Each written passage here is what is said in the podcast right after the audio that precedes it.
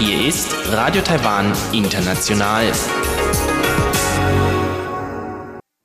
Herzlich willkommen bei Radio Taiwan International aus Taipei, Taiwan. Vorweg ein Überblick über das heutige Programm vom Mittwoch, den 24. April 2019. Wir beginnen mit den Nachrichten des Tages, anschließend in Rund um die Insel ein Interview mit zwei deutschen Professorinnen, die in einem deutsch-taiwanischen Forschungsprojekt sich um Mathematikdidaktik kümmern. In Mathe schneiden die Taiwaner international recht gut ab. In am Rande notiert geht es dann um dick und dünn und Gesundheit und einen kleinen Nachtrag zum Erdbeben welches sich letzte Woche hier in Taiwan ereignet hatte. So viel für den ersten Überblick und nun zu den Nachrichten.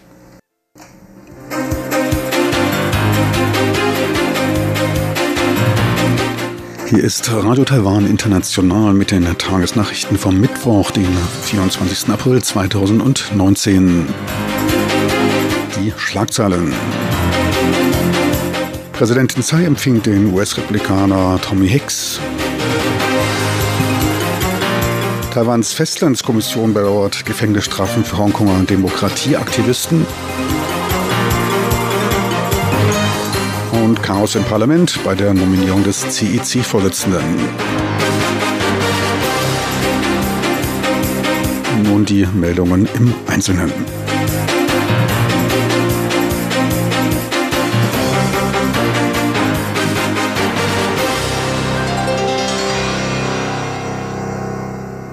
Präsidentin Tsai Ing-wen empfing heute den Co-Vorsitzenden des Landeskomitees der Republikanischen Partei, Tommy Hicks. Sie bedankte sich bei ihm für die Einbeziehung in den Taiwan Relations Act und die Übernahme der von den US-Republikanern entworfenen sechs Garantien in ihr Parteiprogramm. Präsidentin Tsai wies auf die von den USA geleistete feste Unterstützung Taiwans wie die Normalisierung der Waffenverkäufe hin und die seit Anfang des Jahres zahlreichen gemeinsamen Aktivitäten in den Bereichen sozialer Dialog, Ausbildungskooperation, Religionsfreiheit in der indopazifischen Region und die Einrichtung eines regionalen demokratischen Konsultationsmechanismus. Diese gemeinsame Maßnahme zwischen Taiwan und den USA leisten einen positiven Einfluss für Demokratie und Freiheit in der Region. Hicks lobte den engen Austausch im Handel und der Sicherheit in den letzten 40 Jahren und hoffte auf eine Fortführung der guten Partnerschaft.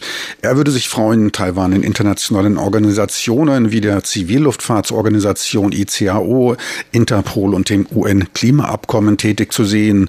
China unterdrücke in den letzten Jahren auf internationaler Ebene Taiwan aktiv. Er hoffe, dass Taiwan weiter seine Demokratie verteidigen werde.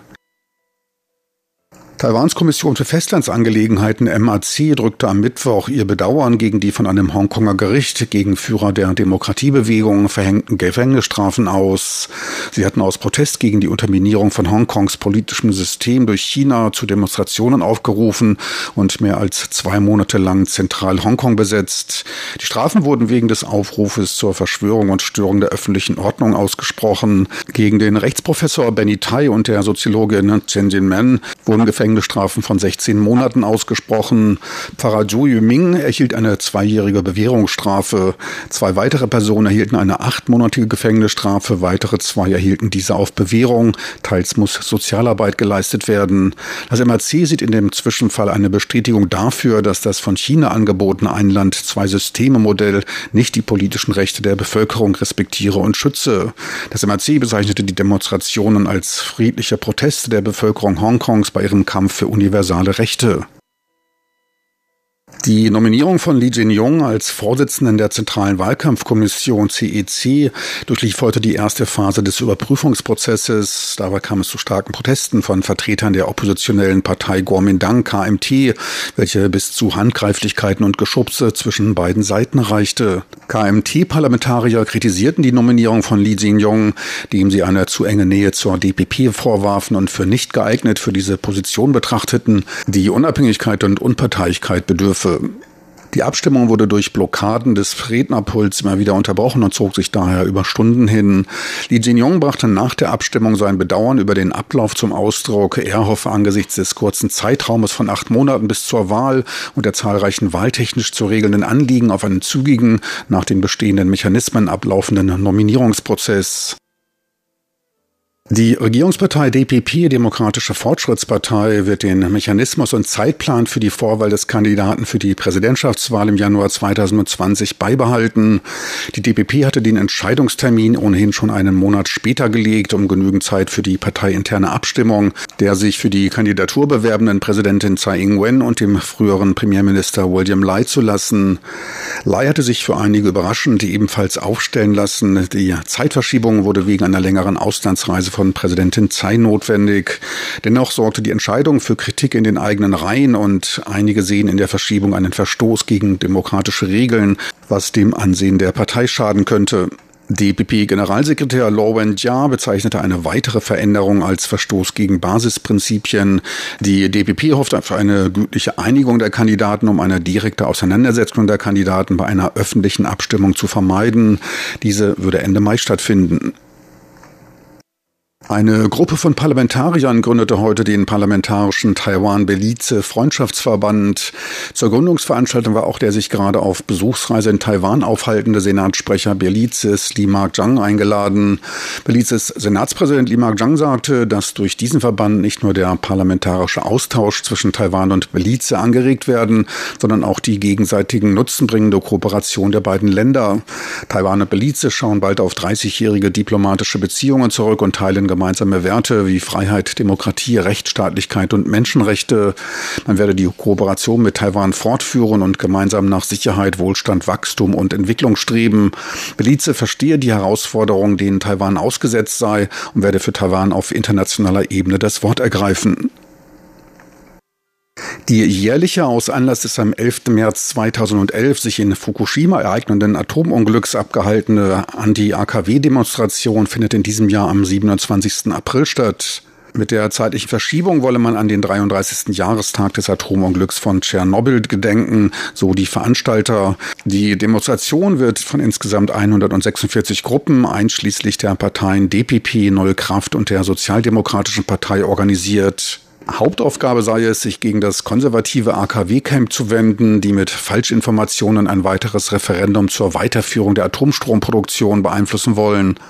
Auch die Regierungspartei DBP wird unter anderem mit Präsidentin Tsai Ing-wen und dem früheren Premier Lai Ching-te vertreten sein. Die DPP wird an ihrem Plan des Ausstiegs aus dem Atomstrom bis 2025 festhalten. Wirtschaftsminister Shen Rongjin hatte schon im Januar eine Laufzeitverlängerung der Anlagen und eine Vollendung des Baus des eingemotteten vierten AKWs ausgeschlossen. Grund dafür seien unter anderem die Ablehnung durch die Lokalregierungen und Probleme bei der Endlagerung von Nuklearabfällen. Und nun zum Börsengeschehen. Taiwans Aktienindex TAIEX blieb nach Umsätzen von knapp 4 Milliarden US-Dollar nahezu unverändert und legte knapp zwei Pünktchen zu. Endstand war bei 11.027 Punkten. Noch ein kurzer Blick auf den Devisenmarkt. Dort notierte der US-Dollar bei 30,85 Taiwan-Dollar, der Euro bei 34,65 Taiwan-Dollar. Und nun die Wetteraussichten für Donnerstag, den 25. April 2019.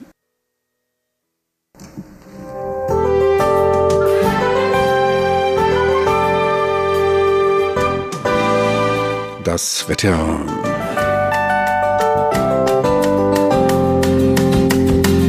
In der Nacht zum Donnerstag zieht sich der Himmel nahezu vollständig zu. Es bleibt aber trocken bei Tiefstwerten um die 25 Grad Celsius. Tagsüber ist es nur im Süden wirklich sonnig, im Nordosten kommt es zu Nachmittagsschauern, ansonsten bleibt es trocken bei bis zu 34 Grad im Norden und 32 Grad im Süden.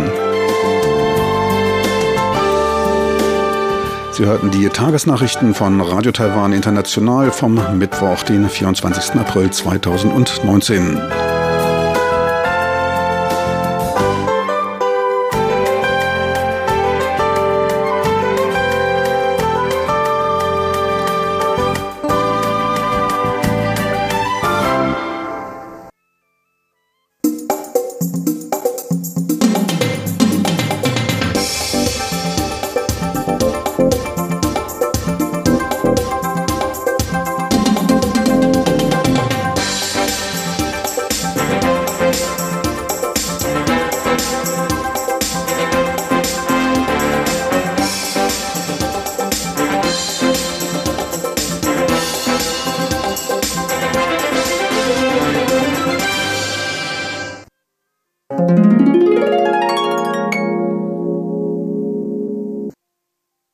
Weiter geht's nun mit Rund um die Insel und Huang Er interviewte zwei deutsche Professorinnen, die sich in einem deutsch-taiwanischen Projekt hier in Taiwan mit Mathematikdidaktik beschäftigen. Genaueres von Huang Yilong in Rund um die Insel. Meine Gesprächspartnerin heute sind Anke Lindmeier, Professorin für Didaktik der Mathematik aus Kiel und Annika Drea, Professorin für Mathematikdidaktik an der Pädagogischen Hochschule in Freiburg. Die beiden Professorinnen arbeiten im Rahmen einer schon längeren Forschungskooperation zwischen taiwanischen und deutschen Mathematikdidaktikern an einem Projekt mit der National Taiwan Normal University zusammen. Worum es bei dem Projekt geht, erklärt zunächst Professorin Anke Lindmeier. Also die Mathematikdidaktik, das ist die Wissenschaft, die sich ums Lehren und Lernen von Mathematik kümmert. Das heißt, wir interessieren uns dafür, wie sieht Unterricht in Mathematik aus, was für Schwierigkeiten gibt es, was können Kinder nicht verstehen oder schlecht verstehen, was kann man tun, dass sie Dinge besser verstehen. Das ist also dieses Forschungsfeld, in dem wir arbeiten. Und uns interessieren jetzt insbesondere kulturelle Unterschiede Unterschiede in Bezug auf den Mathematikunterricht. Man weiß ja so grob ein bisschen holzschnittartig und auch aus anderen Studien, die schon in den 80er, 90er Jahren vergleichend begonnen haben, weiß man, dass der Unterricht sehr unterschiedlich ausschaut in verschiedenen Kulturen,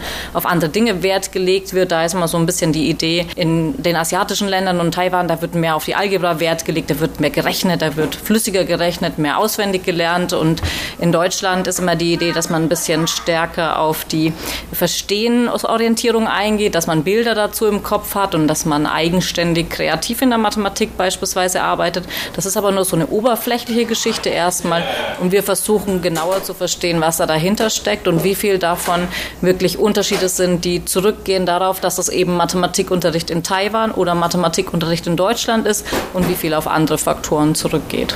Und Professorin Annika Derea erklärt, für welche Zielgruppe dieses Projekt gedacht ist. Man muss sagen, auf, das, das spielt sich mehr auf Ebene der Forschenden ab als auf Ebene der Universitäten. Mhm. Also es ist unser Interesse, da mehr zu erfahren oder im Sinne der Wissenschaft, der Mathematikdidaktik, da zu neuen Erkenntnissen zu kommen. Und man muss sich das vorstellen, bei diesen internationalen Forschungsprojekten, die man so hat, ist ein Haupterkenntnisinteresse immer, dass man dadurch, dass man diesen Kontrast hat von verschiedenen Kulturen, dass man Dinge, die in der eigenen Kultur passieren, besser verstehen kann. Also dass man Dinge, die in der eigenen Kultur implizit bleiben, merkt, feststellt. Man kann sich das so vorstellen, wenn man zum Beispiel sein Leben lang in Deutschland gelebt hat und dann ein Auslandsjahr in einer anderen Kultur macht, dann stellt man plötzlich Dinge fest, die irgendwie in der eigenen Kultur ganz selbstverständlich waren und die man nie hinterfragt hat. Und dadurch, dass man jetzt woanders lebt, merkt man, das ist nicht so selbstverständlich und das ist, warum machen wir das eigentlich so? Und genauso dieses Prinzip nutzt die Forschung da auch, dass man durch diesen Kontrast implizite Normen, jetzt bezogen auf den Unterricht zum Beispiel, erst ans Licht bringt. Und dieses Prinzip nutzen wir in dem Projekt auch. Sie haben ja schon erwähnt, dass man eben kulturelle Unterschiede kennt. Welche Vorkenntnisse haben Sie genau oder beziehungsweise wie haben Sie diese Vorkenntnisse auch für sich gewonnen? Waren Sie schon mal am Unterricht hier in Taiwan? Ja, ich denke, im Wesentlichen gibt es da drei große Quellen. Das eine ist die Forschungslage, wo man eben teilweise auch sehr objektiv beschreiben kann, wie Unterschiede sind. Ähm, manchmal auch an Fällen das nur herausgearbeitet hat, aber das gibt eben Literatur darüber. Die liest man zum einen. Äh, dann zum anderen ist eine große Quelle natürlich, dass man sich mit den Kolleginnen und Kollegen in Taiwan austauscht. Das dauert auch eine Zeit, bis man eine gemeinsame Sprache gefunden haben, aber man muss sich das so vorstellen, wir sind uns natürlich schon einig, was die Lösung einer Gleichung bedeutet, weil die Mathematik ist natürlich gleich, aber wenn wir uns dann zum Beispiel Schülerlösungen angucken und da ist ein Fehler drin, dann kann es eben durchaus dazu kommen, dass wir diese Fehler unterschiedlich interpretieren, dass die einen davon ausgehen, naja, da hat halt jemand schlampig gearbeitet und nicht so genau hingeguckt. Und die anderen eben zum Beispiel sagen, nee, guck mal, da steckt eigentlich eine ganz spezifische falsche Idee Idee von einer gewissen Mathematik dahinter und eigentlich müsste man das anders dann ähm, versuchen, diesem Schüler oder dieser Schülerin beizubringen. Also die Quelle da ist der Austausch mit zwischen den Experten sozusagen, also mit den Kolleginnen und Kollegen. Und die dritte Quelle, das haben Sie auch angesprochen, das ist tatsächlich, dass man selbst äh, mit eigenen Augen praktisch anguckt, um ein Gefühl dafür zu kriegen, wie das, was in der Literatur beschrieben ist, dann tatsächlich auch aussieht. Wir machen aber keine ethnografische Forschung, dass wir eben praktisch als selbst als Beobachter in die Unterricht gehen und dann zum Beispiel aufschreiben, was wir dort gesehen haben, sondern das ist für uns nur eine zusätzliche Informationsquelle, um zu sehen, ob das, was wir uns dann auch rekonstruieren aus den Gesprächen und aus dem, was schon international beschrieben ist, ob das dann auch so wir wiedererkennen im Klassenzimmer. Und da ist das natürlich eine sehr interessante Quelle. Und ja, um die Frage zu beantworten, wir waren also schon jedes Mal eigentlich, wenn wir in Taiwan waren, auch in Klassenzimmern zu Besuch und finden das eben immer sehr spannend, dann auch tatsächlich so ein bisschen einzutauchen in diese anderen Klassenzimmerkulturen. Darf ich ganz kurz noch dazwischen schieben oder fragen, welche Unterschiede Sie im Unterricht dann beobachtet haben?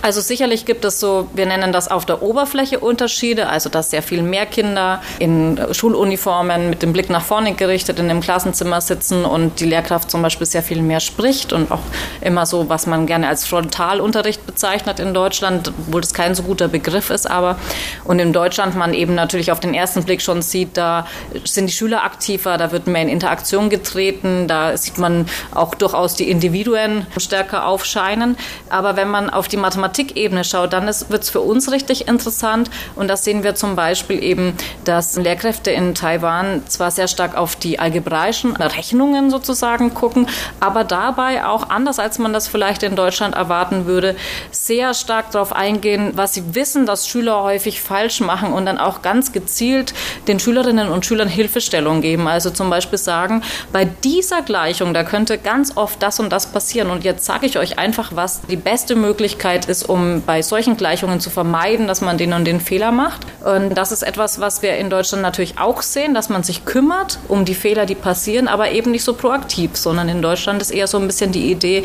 wir gucken mal, ob der Fehler auftritt. Und wenn dieser Fehler auftritt, dann kümmern wir uns drum. Dann gucken wir, dass wir dem Schüler weiterhelfen über den Fehler hinweg. Also das ist jetzt dann das auf der tiefen Strukturebene, wie wir das nennen, also wirklich was den Mathematikunterricht betrifft, was für uns besonders interessant ist. Wenn Sie jetzt dieses Forschungsprojekt durchführen? Sie wollen ja Erkenntnisse sammeln und Daten sammeln. Wie gehen Sie da vor? Ja, dazu man vielleicht noch sagen, dass wir uns in unserer Forschung auf die Lehrkräfte hauptsächlich beziehen. Also die spielen eine zentrale Rolle für Unterricht, für dafür, wie der gestaltet wird, wie Unterrichtsqualität umgesetzt wird. Und uns interessiert jetzt vor allem, wie Lehrkräfte Unterricht wahrnehmen. Also muss man sich so vorstellen, es wurde ja schon viel untersucht, was für Wissen Lehrkräfte haben. Also da gibt es auch schon internationale Vergleichsstudien, wie das in Taiwan ausschaut und wie es in Deutschland ausschaut. Und Frau Lindmeier hat schon gesagt, die andere Richtung wäre, man schaut sich den Unterricht an und schaut, was da passiert in der Unterrichtsqualität. Und jetzt ist man in der Lehrerprofessionsforschung ähm, gerade an einem Punkt, wo man sagt, ähm, man weiß nicht so genau, wie dieses Wissen im Unterricht effektiv wird. Da ist noch einiges irgendwie so dazwischen. Und eine Schlüsselrolle spielt die Wahrnehmung vom Unterricht, also wie Lehrkräfte ihren Unterricht so wahrnehmen. Und da haben wir uns überlegt, dass wir uns anschauen, wie Lehrkräfte verschiedene Unterrichtssituationen, was sie so dazu sagen, was sie da drin sehen und wir darüber Rückschlüsse ziehen können, wie die unterschiedlichen Perspektiven sind von deutschen bzw. taiwanesischen Lehrkräften und wir dadurch indirekt Informationen dafür kriegen, was Unterrichtsqualitätsmerkmale sind in Taiwan und in Deutschland. Und haben Sie schon erste Erkenntnisse oder fängt das jetzt erst an mit dem Sammeln? Ja, wir sind da jetzt gerade noch in der ersten äh, Projektphase. Also wir ähm, verständigen uns gerade auf diese Unterrichtssituationen, die uns möglichst gute Erkenntnisse dann drüber geben, wenn wir damit dann an Lehrkräfte herantreten und die dazu ähm, befragen. Ich habe schon rausgehört, dass es ja nicht Ihr erster Aufenthalt hier ist und auch nicht Ihr hm, erstes Forschungsprojekt in dieser Richtung ist oder internationales Forschungsprojekt ist. Welche Herausforderungen und Probleme äh, können sich ergeben, wenn Universitäten aus so verschiedenen Ländern zusammenarbeiten? Ja, ganz offensichtlich haben wir natürlich manchmal sprachliche Hürden. Die Wissenschaftssprache ist Englisch an dieser Stelle, aber wenn sowohl die Deutschen dann in Englisch übersetzen, als auch dann eben äh, die Taiwaner auf Englisch übersetzen, dann muss nicht unbedingt immer derselbe Begriff fürs Gleiche rauskommen. Das sind einfach ganz praktisch Verstehenshürden. Und dann ist es über die Distanz hinweg natürlich manchmal auch schwierig, so eine Arbeitskooperation aufrechtzuerhalten. Man greift dann natürlich auf digitale Mittel zurück, also hat dann Skype-Interviews, dann bricht das mal wieder ab, dann hat man die Zeitverschiebung, dann sind vielleicht auch manchmal die Arbeitsweisen etwas unterschiedlich. Also das ist schon so, dass man da immer wieder am Nachjustieren ist und eben die Beziehung aufbaut. Ähm, und dafür ist es eben auch wichtig, dann ins Land zu fliegen und sich das dann von Angesicht zu Angesicht sozusagen äh, den Schritt wieder weiterzugehen und ähm, in dem Projekt weiterzuarbeiten. Also das sind wirklich teilweise praktische Hürden und dann natürlich auch so Verständigungshürden die dann einfach passieren. Und manchmal merkt man dann auch so Dinge wie, man weiß jetzt gar nicht, was gerade eben kommuniziert wird und dann stellt man irgendwie fest, eigentlich war gerade der Vorschlag, eine Pause zu machen und wundert sich dann, warum das nicht einfach vorgeschlagen wird, dann eine Pause zu machen und dann im Hinterher erkennt man eben, das ist jetzt irgendwie wahrscheinlich was Kulturelles gewesen an dieser Stelle. Das sind natürlich Dinge, die dann auch auftreten.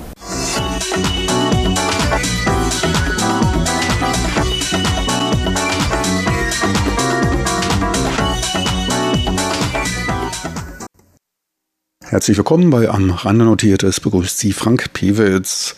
Heute geht es ein wenig um Gesundheit, um dick und dünn sein. Ferner ein kleiner Nachtrag zum Erdbeben, welches letzte Woche Taiwan heimgesucht hatte. Mehr als ein Viertel der männlichen Erwachsenen in Taiwan sind übergewichtig. Dies ergab eine Studie der Behörde für Gesundheitsförderung. Gut ein Drittel leidet zudem an Stoffwechselstörungen. Übergewichtigkeit, die oft zusammen mit hohem Blutdruck, einem hohen Cholesterolspiegel und hohem Blutzuckergehalt einherkommt, nahm in den letzten 23 Jahren stetig zu betrug der Anteil der übergewichtigen Männer 1993, also vor 26 Jahren, lediglich etwas mehr als 10 Prozent, sind es nun über 25 Prozent. Noch stärker nahmen Stoffwechselstörungen zu, die sich mehr als verdreifachten, von knapp 10 Prozent auf knapp 35 Prozent. Grund dafür sind die veränderten Ernährungsgewohnheiten. Heutzutage werden deutlich mehr proteinhaltige Nahrungsmittel wie Bohnen, Fleisch, Fisch und Eier zu sich genommen. Und dies geht zulasten eines zu geringen Verzehrs von Gemüse und Früchten. Im Idealfall nimmt man täglich sechs bis sieben Einheiten proteinhaltiger Nahrung plus fünf Einheiten Gemüse und 3,5 Einheiten an Obst zu sich.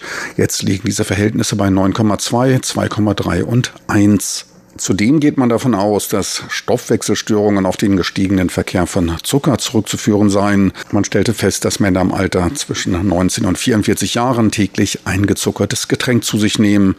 Zu den zuckerhaltigen Getränken werden aber nicht nur Limonade oder andere süße Getränke gezielt, auch gezuckerte Kaffee und Tee gehören dazu.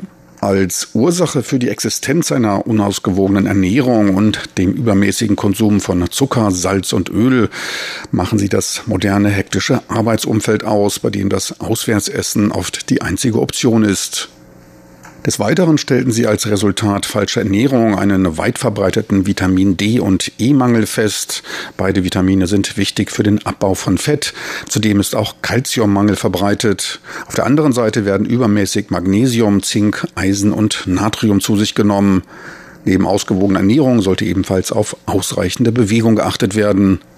Doch auch in die andere Richtung wurde untersucht und dabei deutete sich dann eine Tendenz von immer mehr untergewichtigen Kindern und Jugendlichen an. Ein Phänomen, das insbesondere unter Mädchen vorzufinden ist. Über 200.000 Kinder und Jugendliche zwischen 12 und 19 Jahren sollen demnach untergewichtig sein. Grund dafür dürfte die weit verbreitete Abneigung gegen Übergewichtigkeit sein, ein Schlankheitsideal, welches anscheinend auch schon von jüngeren Kindern übernommen wird. Als die Schüler einer Grundschule danach gefragt wurden, ob sie mehr essen wollten, um zuzunehmen, war die einstimmige Antwort Nein. Eine Viertklässlerin lehnte dies ab, weil sie ihre Füße als zu dick empfand. Doch nicht nur übertriebene Schönheitsideale sind für die Zunahme der Untergewichtigen verantwortlich. Teils liegt es auch an mangelnder Ernährung, an Schlafmangel und fehlender Bewegung, so ein taiwanischer Forscher. In den letzten fünf Jahren hätte der Anteil untergewichtiger Schulkinder von 6,9 auf 8,2 Prozent zugenommen. Bei untergewichtigen Studenten legt dieser Anteil von 6,3 auf 6,9 Prozent zu. Auch Magersucht und Bulimie, also der selbst antrainierte Ekel nach Einnahme von Mahlzeiten mit anschließendem erzwungenen Übergeben, ist in Taiwan ebenfalls am Zunehmen. Ein sich mit Bulimie beschäftigender Psychologe führte diese Essstörungen in gewissem Maße auf westliche kulturelle Bedingungen zurück welche über die Unterhaltungsindustrie Taiwans Kultur infiziert hätte. Konkret geht es dabei um die Angst, zu dick zu sein. Es geht um übertriebene Schönheitsideale. Wahrscheinlich ein etwas älterer Herr, die jungen Leute von heute, die haben da leider keinen Vergleich mehr. Der Forscher führte an, dass man früher ein leichtes Übergewicht als Zeichen von Wohlstand betrachtete. In der modernen Gesellschaft, da wird allerdings nur noch Dünnsein gefordert. Obwohl es nicht besonders gesund ist, entwickelte sich in Taiwan eine große Industrie im Bereich des Gewichtabnehmens. Die schlägt sich in der großen Zahl und Auswahl an Schlankmachtees, Pudern und Kräuterheilmitteln nieder. Ein wichtiger Punkt ist auch der relativ laxe oder deutlich weniger eingeschränkte Zugang zu Medikamenten, auch ohne ärztliches Rezept. Immer häufiger würden auf dem Markt zugelassene Schlankmachpillen von Mädchen nachgefragt, teilte eine Apothekerin mit, die auch auf die Nebenwirkungen aufmerksam machte. Sie gab daher die Pillen nur an übergewichtige jugendliche Mädchen heraus, doch nicht unbedingt in jeder Apotheke würde man danach handeln, führte sie an. Beim Einkaufen in Hyper und auch in Supermärkten ist das recht große Angebot an angeblich Gesundheit essbar machenden Pillen, Gelees und so weiter immer wieder beeindruckend. Lehrer berichteten, dass Dicksein und Diäten ein ständiges Thema unter den Mädchen seien. In der Tat betrachten sich in Taiwan die meisten Frauen als zu dick, auch wenn man sie nach westlichen Maßstäben betrachtet als zierlich bezeichnen würde. Teils sind sie dies sogar auch bei taiwanischer Betrachtung. Mal zwei einfache Beispiele. Eine Bekannte mit einer Größe von 1,68 Meter und 55 Kilogramm Körpergewicht, die zählte sich als übergewichtig. Dies gab auch eine weitere, nur 1,65 Meter große, aber nur 48 Kilogramm schwere Frau von sich. Sie wollte wieder auf ihr ursprüngliches Traumgewicht von 45 mageren Kilos zurück. Ausschlaggebend für sie war etwas schlafferes Gewebe an einigen Stellen. Nach ihrer sportlichen Aktivität befragt, sagte sie lediglich, dafür sei es in Taiwan zu heiß. Die Bereitschaft, optisch wahrnehmbare körperliche Mängel durch das Schlucken irgendwelcher Pillen zu kaschieren, ist deutlich größer, als sich zu etwas sportlerischer Aktivität aufzuschwingen. Der mediale Hebel der Unterhaltungs- und Modeindustrie ist in der Tat äußerst wirksam. Da lobe ich mir die Bestimmungen in Frankreich. Dort entschloss man sich, untergewichtige Frauen nicht mehr auf die Laufstege zu lassen.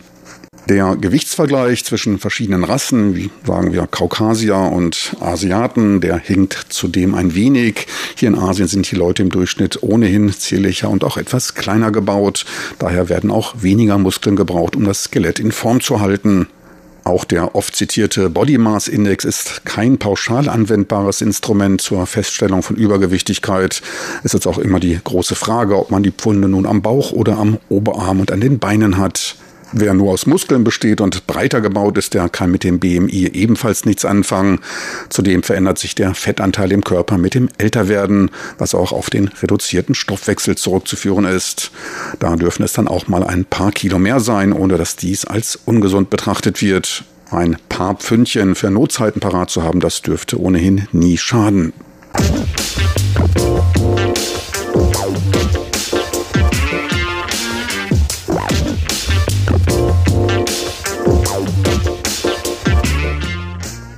In der letzten Woche ereignete sich in Taiwan, konkret in der Taroko-Schlucht, ein Erdbeben der Stärke 6,1 auf der siebenstufigen in Taiwan verwendeten Skala.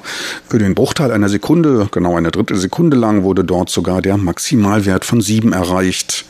Das Beben war auch in Taipei intensiv zu verspüren.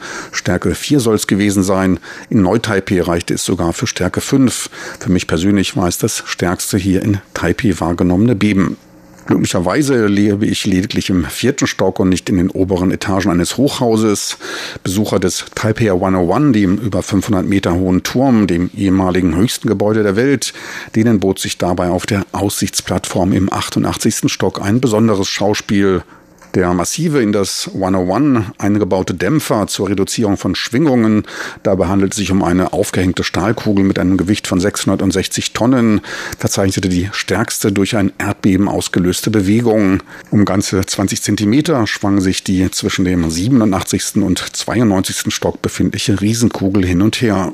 Das ist auch gut so, denn genau dafür ist sie da. Bis zu 40 Prozent der Bewegungen des Gebäudes kann sie damit wegschlucken. Der bisherige Rekord stand bei einer Seitenbewegung von 15 Zentimeter, aufgestellt im letzten Jahr, als es in Hualien an der Ostküste, damals aber im Meer, ebenfalls ein Erdbeben der Stärke 6,3 gab. Den stärksten Schwingungen war das Gebäude allerdings beim Eintreffen des Taifuns Sudelur im August 2015 ausgesetzt. Damals bewegte sich die Kugel sogar um einen ganzen Meter seitwärts. Sudelur traf mit gut 200 Stundenkilometern auf Taiwan und war der drittstärkste Taifun in jedem Jahr. Zeitwärtig erreichte er Spitzenwindgeschwindigkeiten von 280 Stundenkilometern. Dies aber glücklicherweise nicht in der Nähe von Taiwan. Meine lieben Zuhörer, das war's für heute von am Rande notiert. Besten Dank fürs Interesse. Dies ist gleichzeitig die letzte Sendung von Am Rande notiert. Ab nächster Woche gibt es dann einen Programmwechsel. Bis dahin alles Gute, tschüss und auf Wiedersehen.